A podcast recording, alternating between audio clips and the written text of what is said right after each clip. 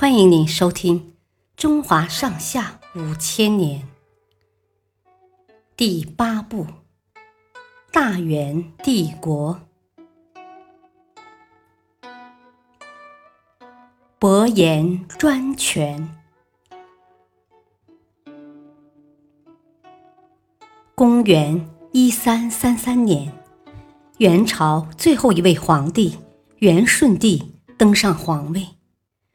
当年怀王登位时，伯颜曾全力支持并护送怀王北行，成为朝廷的有功之臣，屡次得到升迁。燕铁木儿死后，拥护元顺帝继位的伯颜迅速取而代之，不仅当上了权力最大的中书省右丞相，还被加封了秦王。太师等头衔。燕铁木儿的儿子唐七世非常嫉妒伯颜，气愤地说：“这天下本来是我家的，伯颜竟敢站在我们之上，真是岂有此理！”于是他纠集一批党羽，筹备政变，准备废除元顺帝，杀了伯颜。没想到。有人把唐七世的计谋透露给伯颜了，伯颜立即撒下天罗地网，将唐七世及其党羽一网打尽，并全部处死。除掉唐七世后，伯颜变得更加嚣张。